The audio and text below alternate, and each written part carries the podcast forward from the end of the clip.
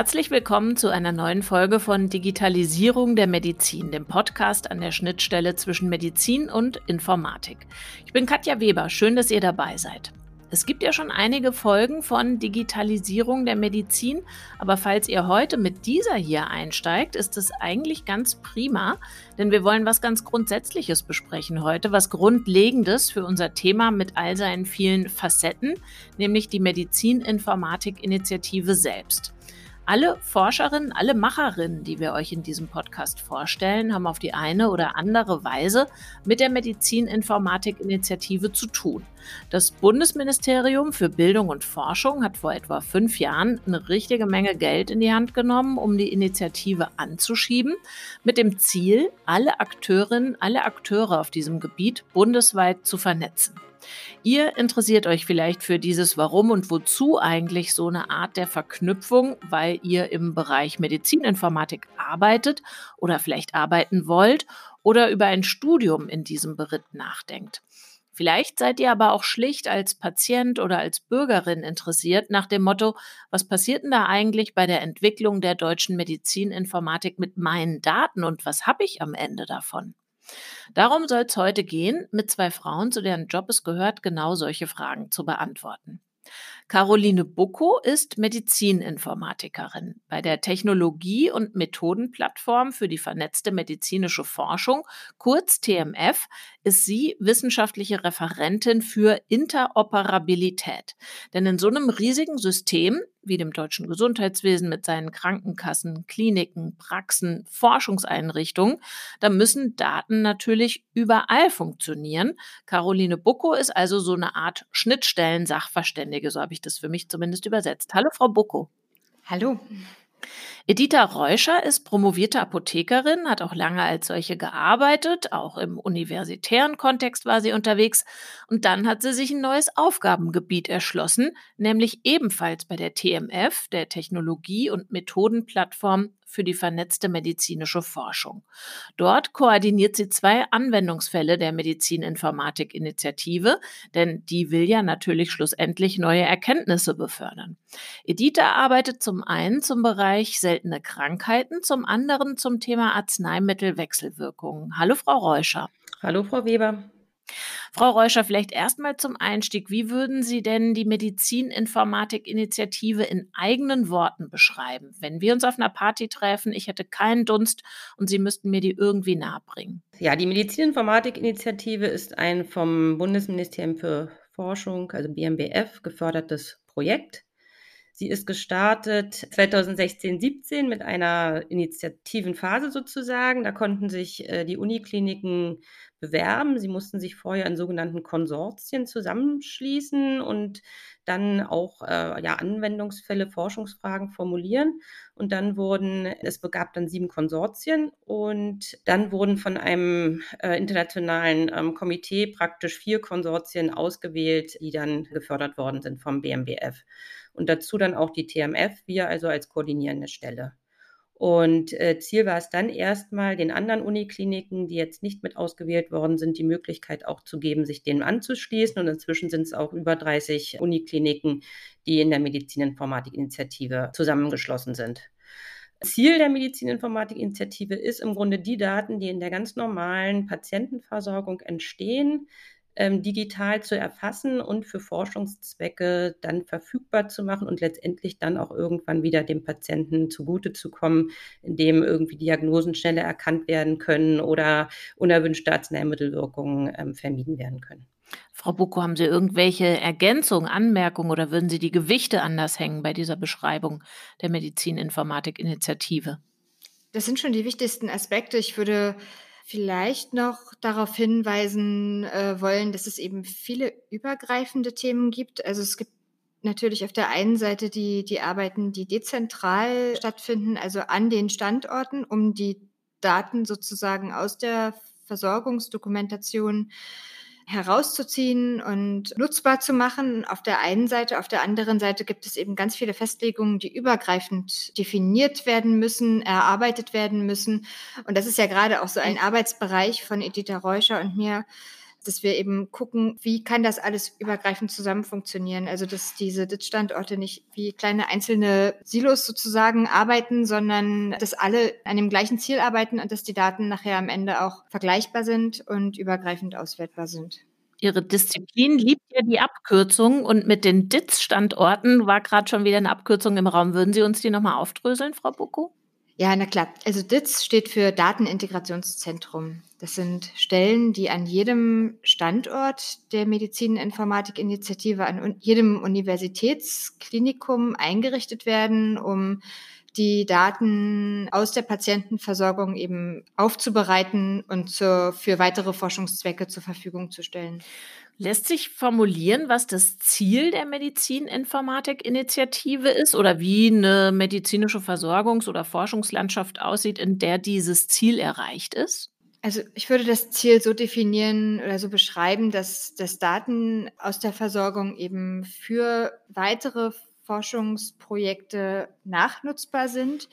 Also dass Daten, äh, die sowieso bestehen und mit denen man ganz viel machen kann, aus denen man ganz viel herauslesen kann und aus denen man, die man auswerten kann, auch für andere Fragestellungen, dass die eben nutzbar gemacht werden für eben solche Zwecke. Das, das können ganz unterschiedliche Punkte sein. Ne? Retrospektive Studien, die gerade sehr versorgungsnahe Fragestellungen bearbeiten.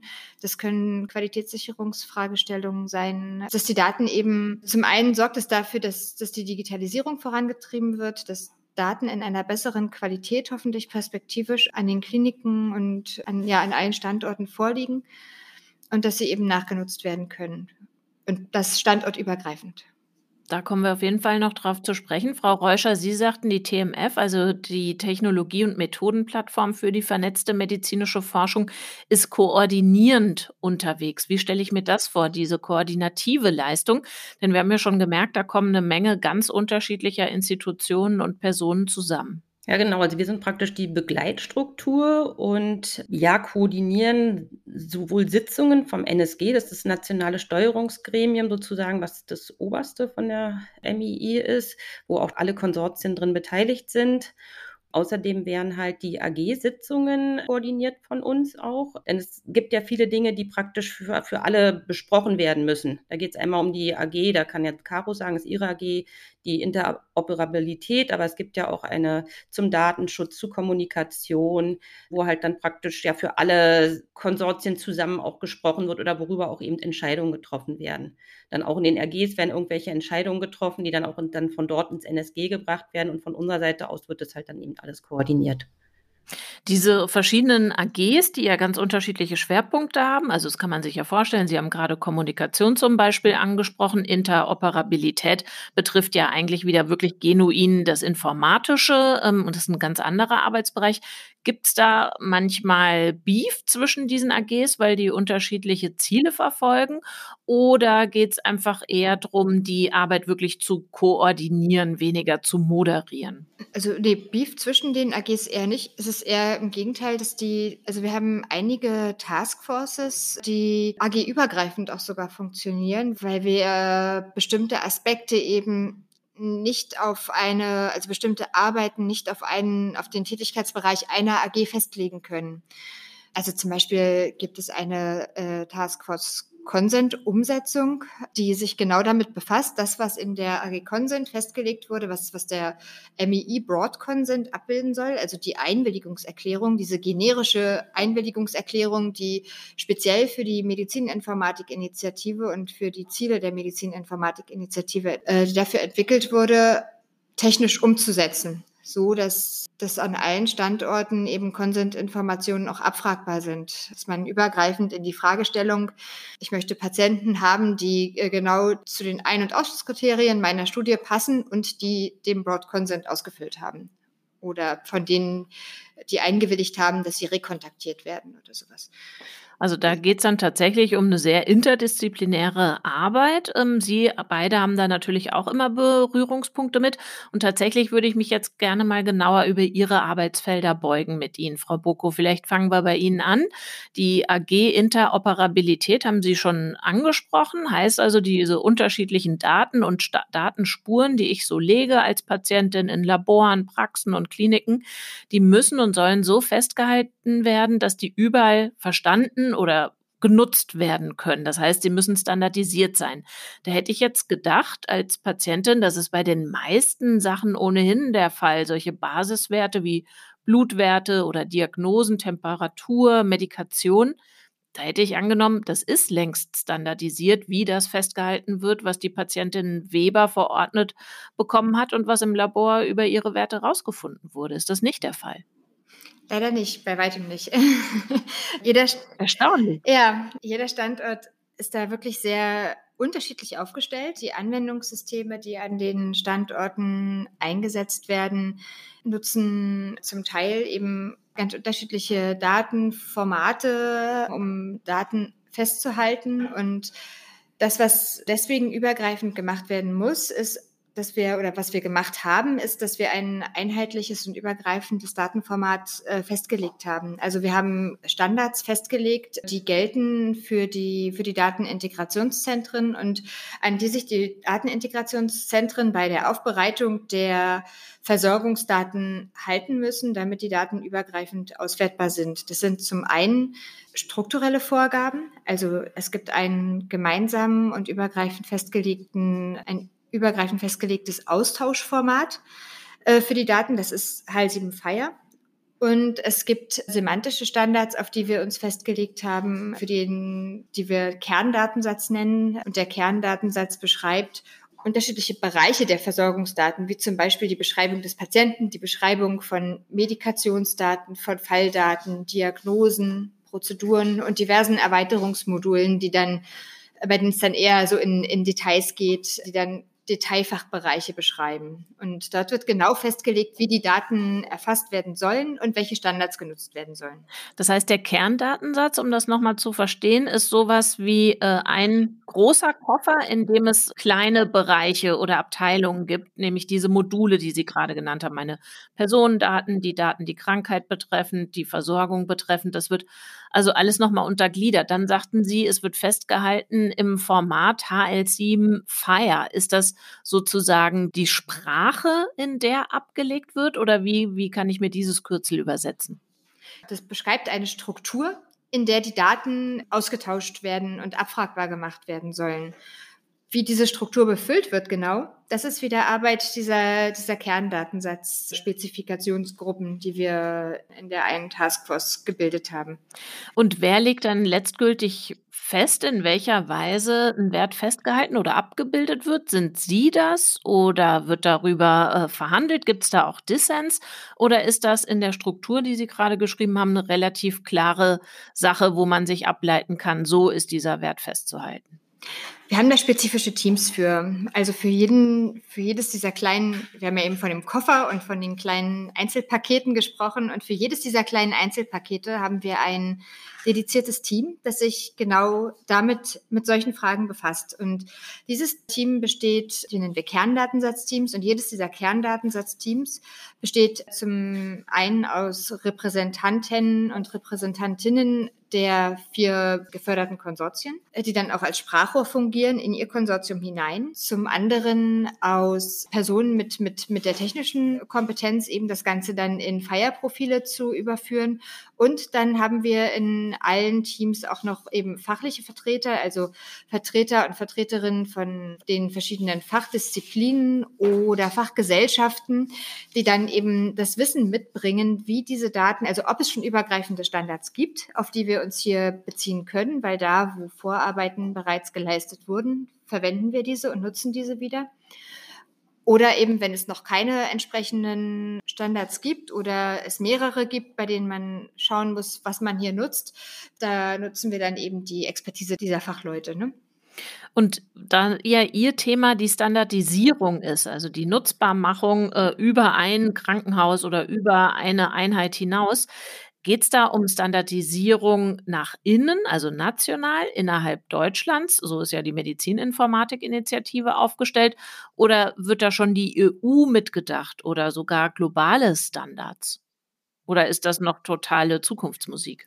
Es wird an vielen Stellen schon mitgedacht. Es gibt Module, die sind sehr auf die Versorgung und auch ja, auf die Erfassung und Abrechnung von, von Daten innerhalb Deutschlands geprägt. Also gerade das Fallmodul, das ich eben erwähnt habe, das hat eben einen sehr stark nationalen Bezug. Aber natürlich die ganzen Fachgebiete, wie zum Beispiel Pathologie und molekulargenetischer Befundbericht ist ein Erweiterungsmodul. Das sind natürlich Module, die die man nicht jetzt national denken sollte und wo man schon den Blick auch nach außen werft, einen Blick nach außen richten sollte. Und da, wo es eben bekannte internationale Standards gibt, versuchen wir auch die möglichst gut zu nutzen.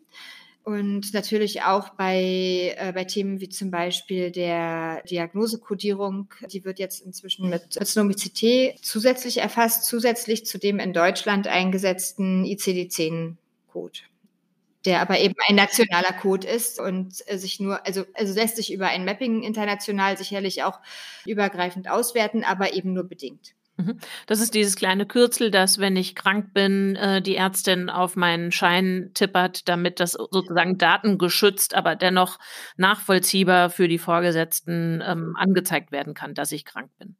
Simples Anwendungsbeispiel, US-Amerikaner messen oder notieren Körpertemperatur in Fahrenheit wie in Celsius. Ist das eine Baustelle, auf der Sie, Sie sich tummeln oder meinen Sie eher eine andere Art von internationalen Standards? Nein, also es geht nicht unbedingt darum, jetzt verschiedene Einheiten aufeinander abzubilden, weil da gibt es ja klare Regeln, nach denen die aufeinander gemappt werden können oder von dem einen Standard in den anderen übertragen werden können.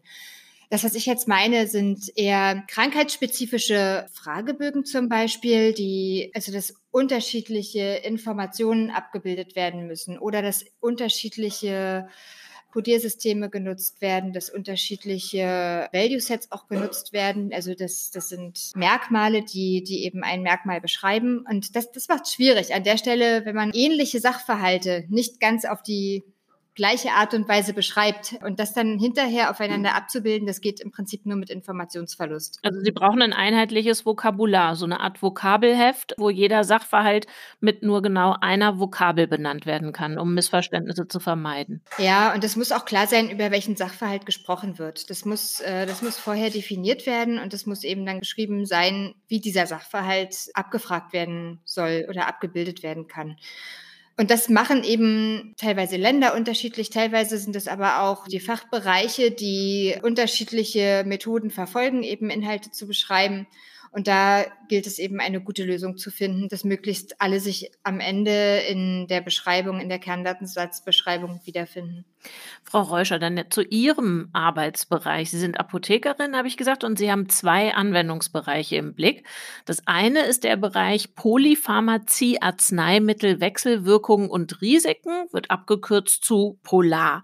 Also logisch, der Name sagt's, äh, Arzneimittel können Wechselwirkungen haben oder auch unerwünschte Nebenwirkungen hervorrufen, wenn vielleicht zwei Krankheiten behandelt werden äh, mit unterschiedlichen Medikamenten, die sich nicht vertragen.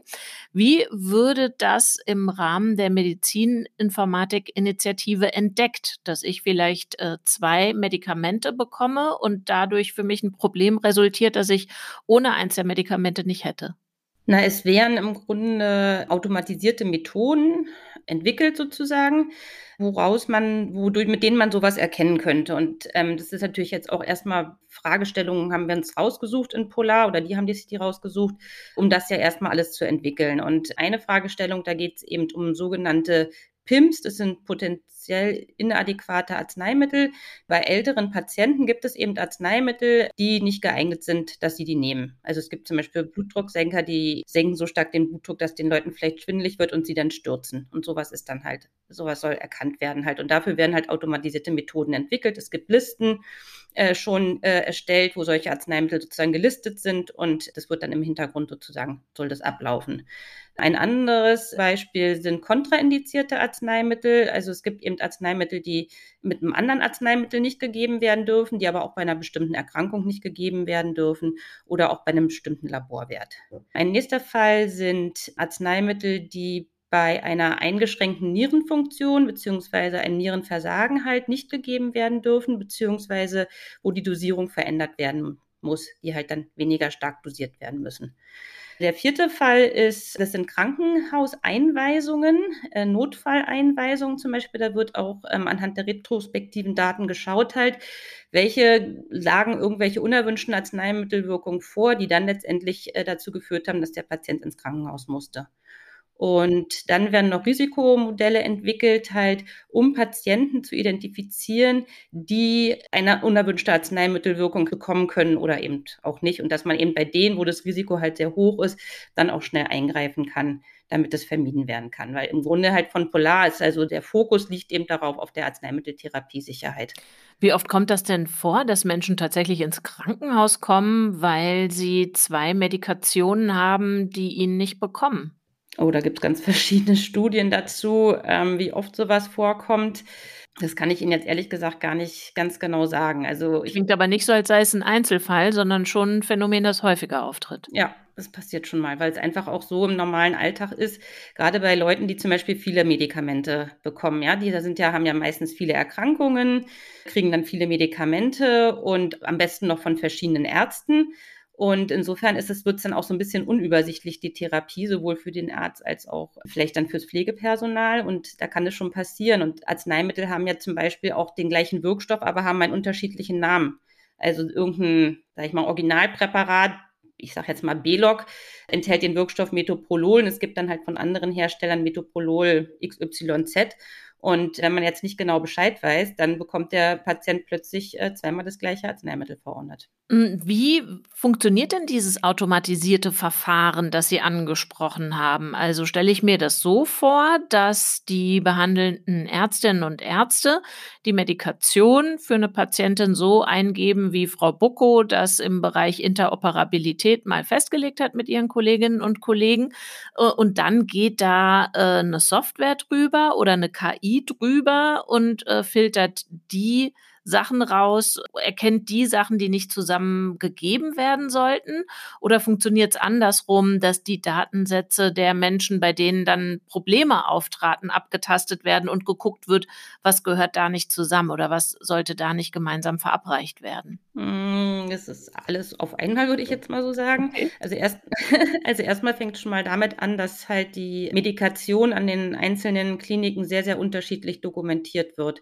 Viel wird noch gar nicht digital dokumentiert, sondern tatsächlich noch, wie man das von früher kennt, in solchen Patientenakten, die handschriftlich geführt werden.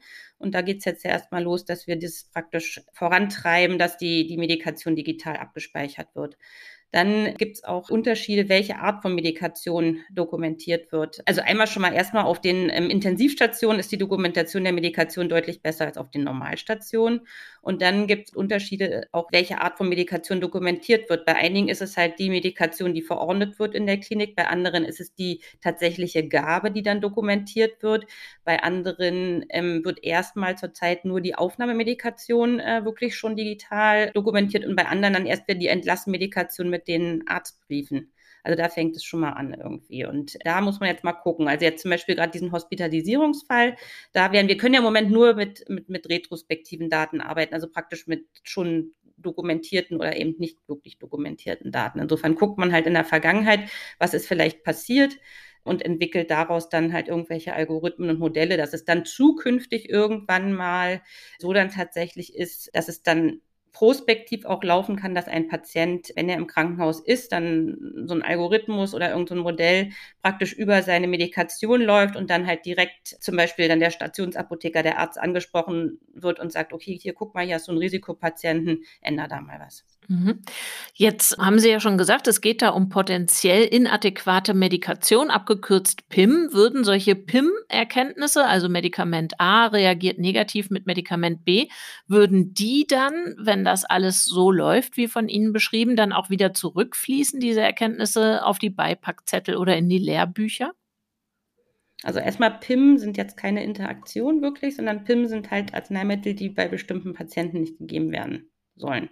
Nur mal kurz, wo die Dosierung geändert werden muss wo das an sich das Medikament nicht ist. Aber letztendlich soll das dann zukünftig auch direkt in, für den Patienten praktisch verfügbar auch gemacht werden. Und das ist natürlich alles noch Zukunftsmusik, sage ich jetzt mal so, weil ein Traumziel, sage ich mal, wäre es natürlich so, wenn dann wirklich alle Patientendaten ähm, wirklich digitalisiert vorliegen und die dann auch sozusagen den Ärzten zur Verfügung gestellt werden können. Es sind ja enorme Datenschätze, die da im Grunde eigentlich normal da sind, aber bisher nicht verfügbar sind.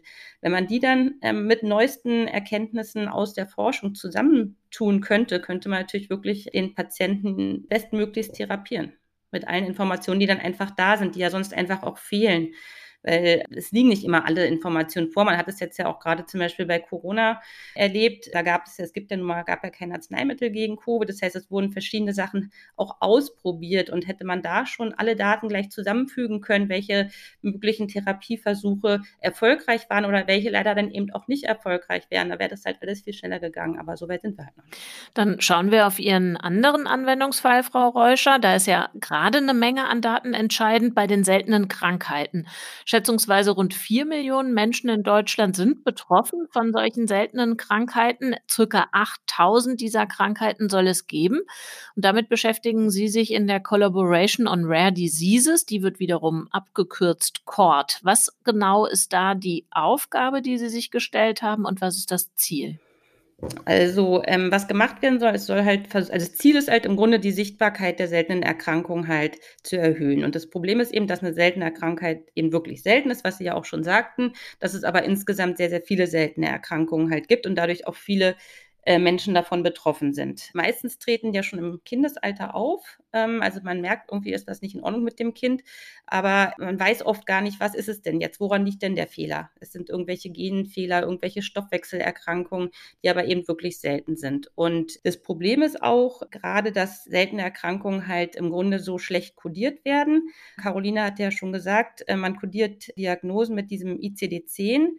Die sind aber für seltene Erkrankungen zu unspezifisch, weil sie eben abrechnungsorientiert sind. Und zum Beispiel gibt es 500 ICD-10-Codes für seltene Erkrankungen von aber 8000 seltenen Erkrankungen, die es ja eigentlich gibt. Das heißt, ganz viele Erkrankungen werden halt da zusammengefasst dann. Und dadurch sind sie auch gar nicht dann sozusagen erkennbar, auch wenn man Daten erstmal zusammenfügt, dass es sich da um die gleiche seltene Erkrankung vielleicht handelt, weil es halt viel zu grob ist. Und ähm, ein Ziel von CORD ist es eben auch, eine andere Codierung voranzuschreiben, nämlich die sogenannten Orpha-Codes, die viel spezifischer die seltenen Erkrankungen darstellen. Aber das ja, erfordert natürlich auch viel, sowohl bei den Codierern in den Kliniken viel Umdenkungsarbeit. Erstmal müssen die ganzen Systeme, die Krankeninformationssysteme dahingehend ja auch ergänzt werden, dass eine Orpha-Kodierung überhaupt möglich ist. Angenommen, ich habe eine Krankheit, die nur eine Handvoll Menschen in Deutschland betrifft, das ist ja oft so bei seltenen Krankheiten, dann ist ja eigentlich dieser Abgleich mit den internationalen Patientendaten noch viel wichtiger, um was zu erkennen. Ist sowas momentan möglich oder ist das noch in ganz weiter Ferne? Also es gibt, also selbst auch Cord oder Standorte in Cord machen auch schon an wenigstens europäischen Projekten halt mit, wo Daten zusammen ausgetauscht werden. Sicherlich ist es auch bestimmt zukünftig denkbar oder in Planung, dass es natürlich auch weltweit austauschbar ist. Aber jetzt erstmal geht es, glaube ich, hier wirklich auch in Cord gerade darum, das erstmal national einfach äh, voranzutreiben und hier erstmal so weit zu kommen, dass man hier schon mal, denn selbst wenn man hier schon diese ganzen Datenmengen hätte und die wirklich auch zum Forschen verwenden könnte, hätten wir schon mal eine ganz schön große Datenlage, um dann den Patienten auch schneller helfen zu können. Jetzt klingt es ja durchaus so, als hätten Sie beide ausreichend Arbeit und ich will Ihnen nicht noch welche oben drauf brummen, aber doch fragen, Frau Boko, gibt es denn schon so ein Gremium, das zumindest versucht, die Strukturen für äh, so eine internationale Interoperabilität zu denken oder sind da jetzt die Nationen wirklich alle dabei, das erstmal für sich auf die Kette zu kriegen? Also das muss man wieder getrennt betrachten. Die Standards, die wir die wir jetzt auch schon nutzen, für die Definition des Kerndatensatzes, für die Spezifikationen, die dort entstehen, die basieren natürlich da, wo es möglich ist, da, wo es schon was gibt, auf internationalen Standards. Ich hatte vorhin von HAL 7 Fire gesprochen. Das ist kein deutscher Standard, kein deutscher Übertragungsstandard, sondern das ist ein, ein Standard, der international angewendet wird. Und da gibt es natürlich auch auf internationaler Ebene Gremien und Akteure, die sich mit der Weiterentwicklung befassen, die sich mit der Festlegung von einzelnen Ressourcen innerhalb dieses Standards befassen, die wir dann in der Medizininformatik-Initiative anwenden und, und nutzen. Also das ist jetzt so diese strukturelle Interoperabilität auf der Ebene der semantischen Interoperabilität. Da versuchen wir natürlich an vielen Stellen, so gut es geht, eben international zu denken. Das, das ist sicherlich noch nicht in allen Belangen schon unproblematisch möglich. Also an manchen Stellen muss das eben auch erst zusammenwachsen oder es müssen sich teilweise ja auch erst international bestimmte Standards oder Festlegungen durchsetzen. Also da ist schon noch einiges an Arbeit zu tun, um hier international zu einem übergreifenden, übergreifend austauschbaren Format zu kommen. Das, da ist es noch ein Weg hin. Äh, aber es sind erstmal, wenn wir, wenn wir das jetzt schaffen, das innerhalb von Deutschland hinzubekommen, dann sind wir da, glaube ich, schon auf einem ganz guten Weg. Und dann können wir auch in die Diskussion eben auf der internationalen Ebene besser einsteigen und uns besser positionieren, um dann zu gucken, was müssen wir vielleicht noch anpassen, damit unsere Daten vergleichbar sind oder übergreifend auch auswertbar werden zu Daten, die in Großbritannien oder Frankreich zum Beispiel erfasst werden. Jetzt würde ich mir gerne mit Ihnen auch nochmal das Forschungsdatenportal für Gesundheit angucken. Das äh, ist seit kurzem online zu finden unter www.forschen-für-gesundheit.de. Was passiert auf diesem Portal? Wozu dient das, Frau Reuscher, in Ihren Worten? Wenn jetzt ein Forscher eine Fragestellung hat, dann soll er letztendlich nicht jeden einzelnes Datenintegrationszentrum anfragen müssen, sondern es soll über dieses Portal halt laufen. Und man würde als Forscher dann äh, sich da erstmal registrieren und dann eine sogenannte Machbarkeitsanfrage stellen, äh, wo erstmal dann nur Zahlen zurückgespielt werden, ob überhaupt diese Daten, die der Forscher vielleicht für seine Fragestellung braucht, überhaupt vorhanden sind. Wenn das dann der Fall ist, wird es praktisch entscheiden, die einzelnen Standorte nochmal selbst über ihre Use and Access Komitees, ob sie bereit sind, Daten auszuliefern für die Fragestellung. Und wenn das positiv bewertet ist, dann wird ein Vertrag gemacht im Grunde und dann werden über die Datenintegrationszentren halt dann auch die Daten halt aufbereitet und zur Verfügung gestellt, mal im ganz im Groben so gesagt. Mhm. Also im Grunde ein Portal, das dann sehr wichtig werden kann für die medizinische äh, Forschung, weil ich da Daten schürfen kann, um meine jeweilige Fragestellung zu beantworten. Steckt für mich da auch ein Nutzen drin als Bürgerin, als Patientin? Ja, auf jeden Fall. Also es gibt dann wohl auch, weiß nicht, ob es jetzt noch so heißen soll, das Transparenzportal, also dass Patienten, die zum Beispiel in den, dieser Einwilligungserklärung den Board Consent unterschrieben haben, die können dann da auch Einblick nehmen und gucken, was mit ihren Daten, die natürlich anonym sind, sozusagen für welche Forschungsfragen die zum Beispiel genutzt werden. Wie gut sind denn meine Daten geschützt? Sie sagen, sie sind anonym. Können Sie, Frau Buckund, vielleicht nochmal ausführen, wie es um den Datenschutz geht, wenn meine Daten dann dermal eins in diesem Portal aufschlagen? Also die Daten selbst schlagen nicht in dem Portal auf. Das Forschungsdatenportal vermittelt sozusagen eher, vermittelt die Anfragen, die Wissenschaftler und Forschende an Stellen sozusagen und die dann weitergeleitet werden an die Datenintegrationszentren, an die DITS-Standorte und agiert sozusagen auch als, als Vermittler für diese, für die Vertragsverwaltung. Ne? Also es, jedem Projekt, das abgewickelt wird, für das Daten oder Ergebnisse übertragen werden, wird ein Vertrag abgeschlossen, ein Datennutzungsvertrag. Und dann kommt eben dieser Vertrag zustande und wenn alles ineinander greift und gut funktioniert, dann werden die Daten ausgeleitet. Der Broad Consent, also die breite Zustimmung zur Nutzung meiner Daten, ähm, sichert mir natürlich zu, dass die anonymisiert genutzt werden. Das, was Sie beide mir jetzt geschildert haben, klang für mich so, als sei der ich sag mal, der Benefit, der zu mir als ähm, Bürgerin zurückfließt, als läge der darin, dass mit meinen Daten Forschungsfragen beantwortet werden können oder vielleicht Medikamentenforschung betrieben werden kann, von der ich auch mal profitiere? Oder sehen Sie da auch irgendeinen individuellen Nutzen für die einzelne Userin? Also es gibt die Möglichkeit bei dem Broad Consent auch praktisch mit zu unterschreiben etwas, wo man auch direkt zurückverfolgt werden kann, wenn jetzt zum Beispiel irgendwelche genau genau Ergebnisse in der Forschung sind, irgendeine Diagnose plötzlich erkannt wird, sag ich mal, die man vorher nicht hatte oder irgendwie sowas, dass das zurückgespielt werden kann. Aber das ist eine besondere Einwilligung. Sonst ist es natürlich eher so, dass man auf jeden Fall auch davon profitiert, weil man natürlich, wenn die Daten der Forschung zur Verfügung gestellt werden und dadurch allgemein neue Erkenntnisse für Behandlungsmethoden, Diagnosefindung entdeckt werden und man selber diese Erkrankung ja weiterhin hat, wird es ja dann hoffentlich auch so automatisch zurückgespielt werden, weil natürlich die Ärzte das dann ja auch in ihrem normalen Behandlungsschema irgendwann aufnehmen. Aber es ist natürlich ein Prozess, der viele Jahre dauert. Jetzt würde ich Sie beide sehr gern nochmal über Ihre Wege in Ihre Berufe hinein ausfragen und Ihre ja doch ganz schön spezifischen Arbeitsfelder. Bei Ihnen, Frau Bocco, habe ich den Eindruck, da war schon ziemlich früh klar, erst studiere ich biowissenschaftliche Dokumentation an der Hochschule Hannover.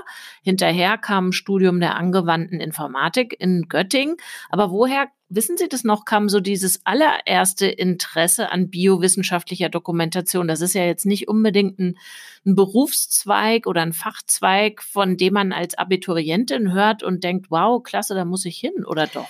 Also ich habe es auch erst sehr spät kennengelernt, dass es diese, diesen Berufszweig gibt.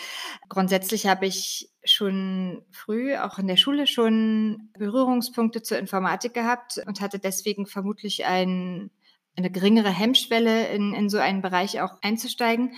Und mich hat an dem Studium vor allem interessiert, dass es, dass es einfach so eine, so eine Schnittmenge aus verschiedenen Disziplinen darstellt, die mich begeistern und interessieren. Irgendwas zwischen Medizin, Informatik, äh, Statistik, Dokumentation. Das fand ich spannend.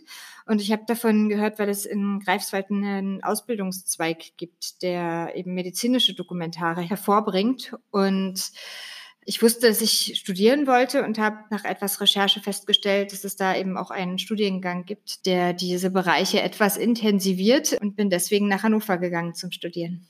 Das heißt, wenn Sie nicht gewusst hätten schon im Vorfeld, es gibt diesen, dieses Berufsfeld, das all das zusammenbringt, äh, Medizin, Informatik und Statistik, dann hätten Sie wahrscheinlich Informatik studiert. Und nur weil Sie wussten, na, da gibt's was, was den Blickwinkel nochmal anders setzt, sind Sie da gezielt darauf zugegangen. Ja, vermutlich. Also ich habe mich auch für, für Medizin, also ich habe mich für ganz viele verschiedene Bereiche interessiert, aber da ich wusste, dass es das gibt und es eben meine Interessen ziemlich gut miteinander in Verbindung gebracht hat, habe ich das am Ende gewählt, ja. Jetzt habe ich, äh, als Sie ausgeführt haben, wie diese Standardisierung oder Harmonisierung der Daten und des Kerndatensatzes funktioniert, mich gefragt, muss man für diesen Beruf jemand sein, der sehr ordentlich und sehr strukturiert ist und denkt, also sozusagen so Handlungswege durchdenkt und daraus äh, solche Bäume ableitet? Oder ist das gar nicht so wichtig, also dieses extrem sortierte Denken, um Ihre Arbeit zu bewältigen?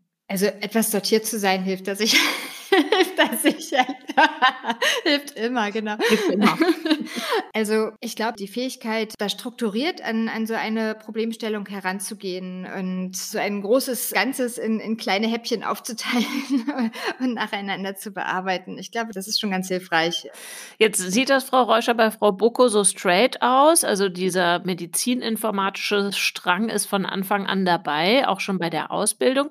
Bei Ihnen wirkt das anders, zumindest wenn ich so ganz äh, blank auf den äh, Lebensweg gucke. Also Apothekerin scheint mir ein klar definiertes Arbeitsgebiet zu sein, in dem waren Sie lange auch unterwegs.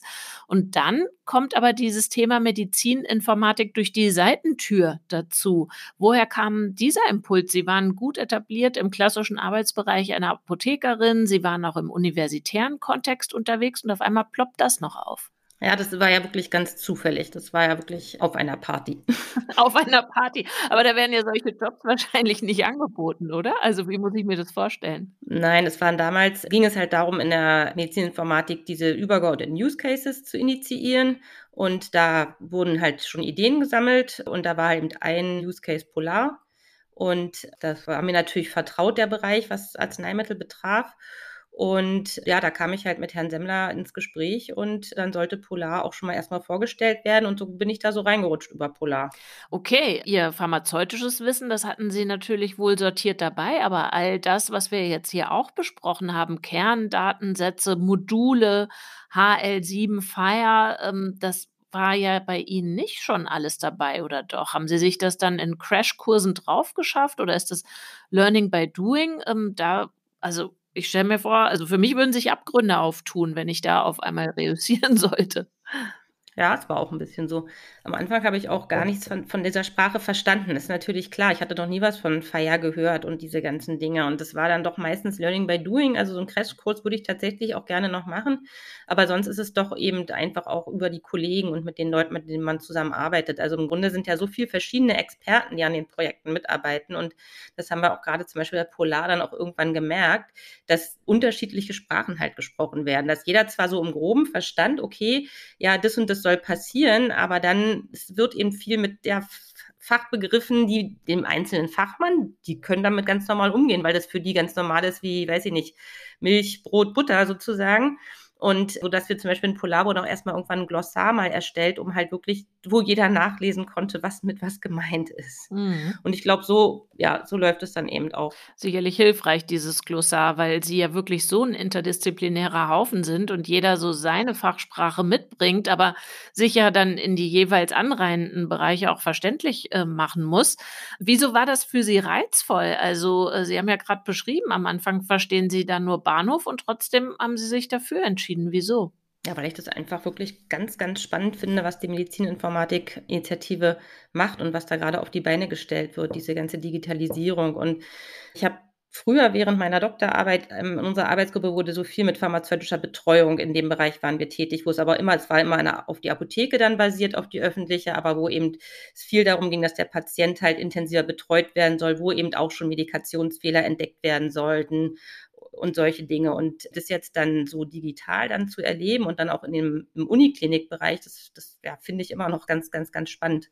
Hm. Das verändert den Maßstab wahrscheinlich einfach, ne? weil es ja. eben nicht über die Institution oder den Patienten im Einzelnen nachdenkt, sondern wirklich auf einer viel, viel breiteren Ebene. Auf einer ganz anderen Ebene, ja. Manchmal muss man sich auch, also ich mich immer ein bisschen zurücknehmen, dass es halt gar nicht immer in erster Linie erstmal um den individuellen einzelnen Patienten geht, sondern erstmal das viel globalere sozusagen ist, bis es dann wieder auch zurückgespielt.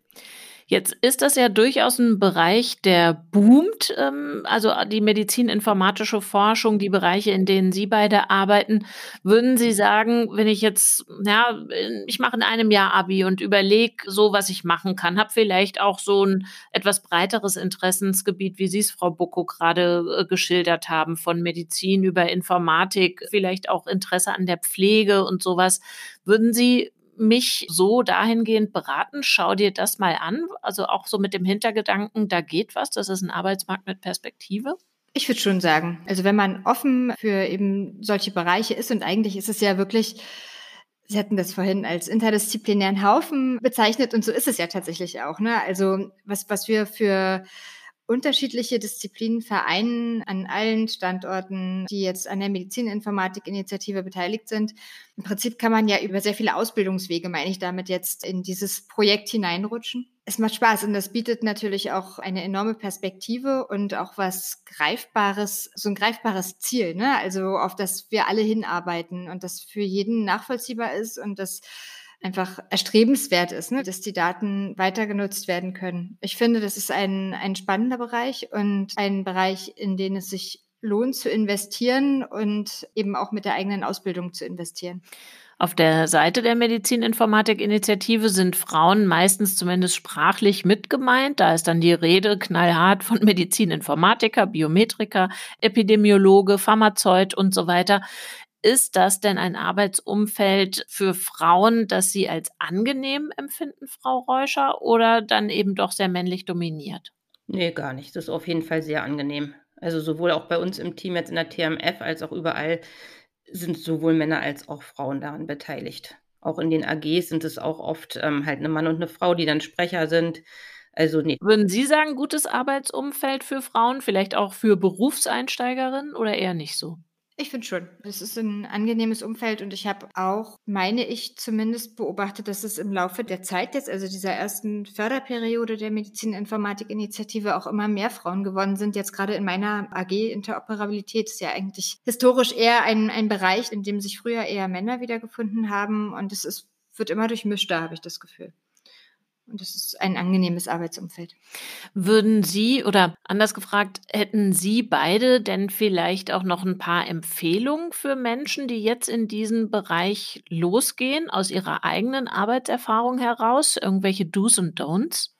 Ich glaube, man sollte einfach keine Scheu haben, sich in Themen reinzuarbeiten und es einfach auszuprobieren, Fragen zu stellen und sich vielleicht auch an Stellen aktiv einzubringen und sich aktiv zum Beispiel an, wenn man jetzt schon in diesem Umfeld, in diesem Projekt der Medizininformatik-Initiative angekommen ist, Eigeninitiative lohnt sich. Es lohnt sich, sich mal auch aktiv dafür zu melden, an einer Ausarbeitung teilzunehmen, wenn man daraus auch lernt. Man lernt, ob das etwas für einen ist, dieser Bereich, oder ob man eher für etwas anderes gemacht ist. Das wird man nie erfahren, wenn man es nicht einfach probiert. Frau Reuscher, haben Sie Empfehlungen oder vielleicht auch Hinweise, was man besser lassen sollte? Hm, lassen sollte nicht. Ich glaube, was Caroline schon sagte, halt diese keine Scheu für irgendwas haben und neugierig darauf zugehen und auch nicht denken, oh Gott, ich kann das alles gar nicht, weil ich das erstmal gar nicht verstehe. Ja, dafür kann ich halt andere Sachen und da muss man sich dann halt einfach reinarbeiten oder sich eben auch eben, ja, wie gesagt, das erklären lassen und ein bisschen gegenseitig unterstützen. Also ich glaube, das ist es eher. Man darf nicht das Gefühl haben, oh ja, hm, habe ich, nee, habe ich ja noch nie gehört, das ist korrekt, aber ich kann es ja lernen. Und alles muss ich ja auch gar nicht wissen, weil dafür gibt es ja wiederum die anderen Experten sozusagen. Damit wären wir wieder bei der Interdisziplinarität. Vielen Dank Ihnen beide für Ihre Zeit und für das Gespräch. Herzlichen Dank. Vielen Dank Ihnen, Frau Weber. Ja, vielen Dank. Wenn ihr jetzt tiefer eintauchen wollt in die Schnittmenge von Digitalisierung und Medizin, hört euch gern auch die anderen Folgen unseres Podcasts an. In denen haben wir schon die unterschiedlichsten Bereiche ausgeleuchtet und interessante Akteurinnen kennengelernt, aus der Pflege beispielsweise. Ganz aktuelle, ziemlich neue Phänomene haben wir dort auch schon besprochen, digitale Gesundheitsanwendungen beispielsweise, also Apps, oder auch sehr spannend die digitale Nachverfolgung von Infektionen. Ihr findet diese Podcasts und jede Menge weiterer Informationen auf digitalisierungdermedizin.de, also Digitalisierung der Medizin in einem Rutsch.de. Digitalisierung der Medizin ist eine Produktion von Haus 1 im Rahmen des Projektes HiMed. Am Mikro war Katja Weber für euch heute. Die inhaltliche Ausarbeitung dieser Episode lag bei Marianne Behrens aus dem Team HiMed Lehre und Stefanie Biergans vom Konsortium DI Future. Die Redaktion lag bei Katrin Rönnecke, Schnitt und Musik verdanken wir Oliver Kraus. Danke fürs Zuhören und danke fürs Mitdenken. Bis zum nächsten Mal. Música